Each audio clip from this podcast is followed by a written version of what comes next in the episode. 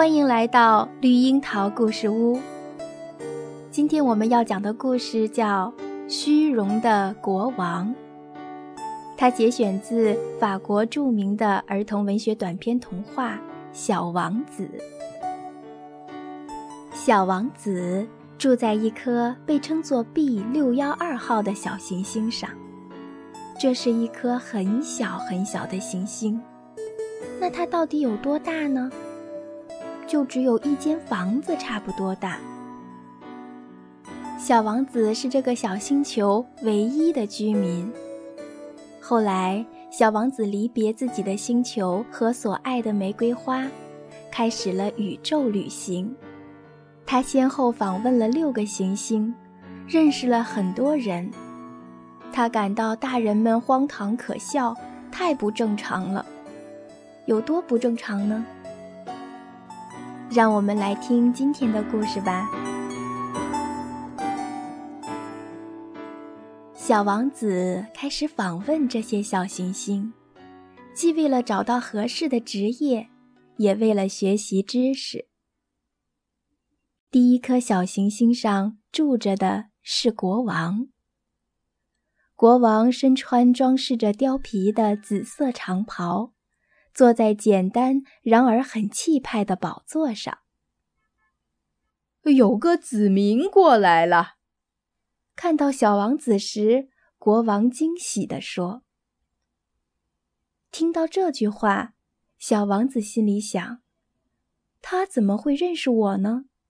我可从来没有见过他啊！”他不知道，对国王来说。世界很简单，所有人都是他的子民。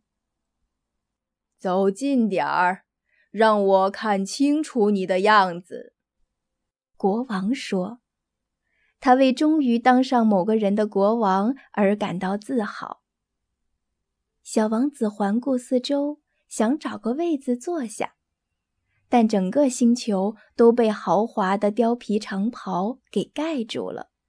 所以他只能继续站着。由于很累，他打了个哈欠。在国王面前打哈欠是违反礼仪的行为。我禁止你打哈欠。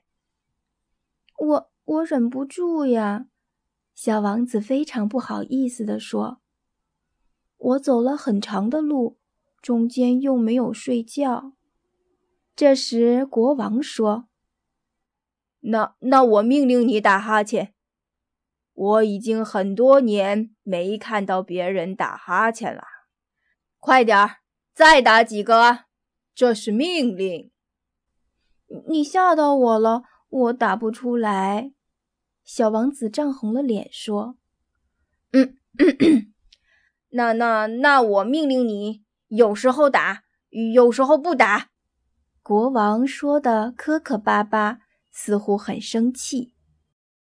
因为国王最在乎的是他的权威得到尊重，他容忍不了反抗。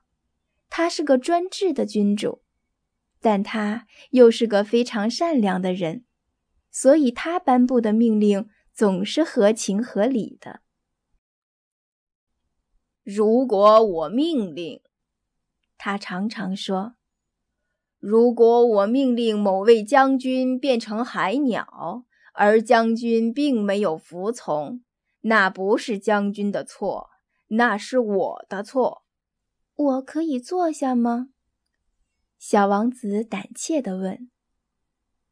我命令你坐下。国王回答说，同时很威风地朝里面拉了拉他那件貂皮长袍。但小王子感到很好奇，这个星球很小，国王能统治什么呢？陛下，我有个问题想问你。我命令你问我。国王赶紧说：“陛下，你都统治些什么呢？”一切。国王非常简明的回答：“什么？”国王并不说话，只是挥挥手，表示他说的一切包括他的星球、其他行星和恒星。你统治这一切呀？是的。看来他不仅是专制的君主，他还是宇宙之王。星星也听你的话吗？当然，他们非常听话。我绝不容忍叛逆。这种权利让小王子感到很惊奇。要是他自己也有这种权利，那每天就不只可以看四十四次日落了，而是可以看七十二次，甚至一百次、两百次，还不用搬动椅子。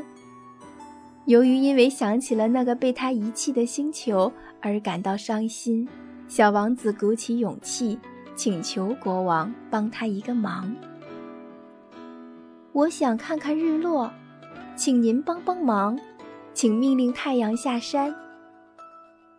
假如我命令某位将军像蝴蝶那样在花丛间飞舞，或者创作一部悲剧，或者变成海鸟，然后将军并没有执行我的命令。那么这是谁的错呢？是你的错，小王子坚定地说。“对呀，我不能命令别人去做他做不到的事情。权威首先是建立在合理的基础之上的。如果你命令你的人民去跳海，他们会起来造反。我有权利要求大家服从。”那是因为我的命令都是合理的。那我的日落呢？小王子提醒国王，因为他提出问题之后从来不会忘记。你会得到你的日落，我会命令太阳落下，但我要依照科学的统治方式，等到合适的时机再下命令。那是什么时候呢？小王子问：“嗯，呃。”国王边回答边翻看一本很厚的历书。